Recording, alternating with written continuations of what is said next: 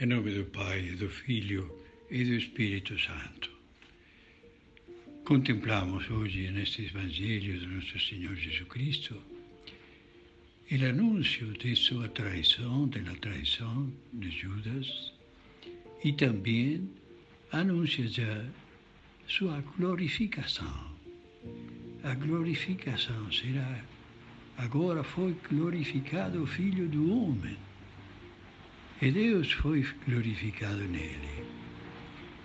Quando Judas, o traidor, começa sua função, sua traição, arreglar a traição de Jesus que o conduz à morte, ele já anuncia que através de sua morte vai ser glorificado. Filhinhos, por pouco tempo estou ainda convosco. Vos me procurareis, e agora vos digo, como eu disse também aos judeus, para onde eu vou, vos não podeis ir. Agora, ele anuncia também esse lugar aonde ele vai e que todos nós podemos seguir mais tarde, como lhe responde a São Pedro.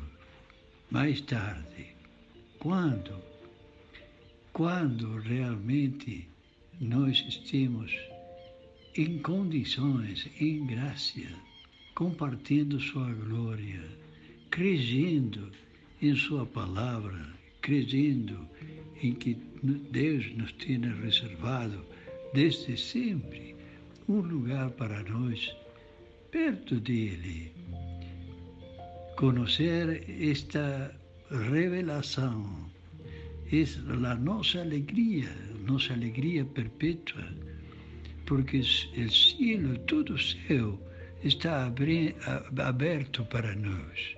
Todo o céu está esperando nosso reconhecimento, nosso sim. Sim, Senhor, eu creio, eu faço a vossa vontade e cumpro os vossos comandamentos e faço sempre o bem, seguindo vosso exemplo, para ser um dia digno de estar contigo quando tu me chames, Senhor.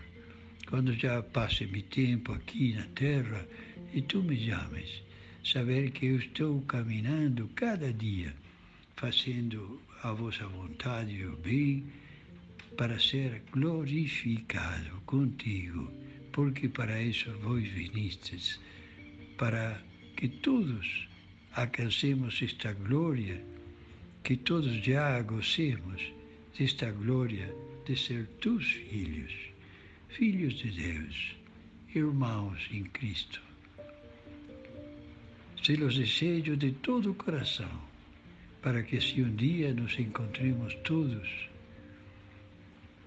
allí donde Judas no quiso estar porque se apegó a las cosas materiales y dejó las cosas espirituales. Que sepamos nosotros seguir siempre a nuestro Señor Jesús,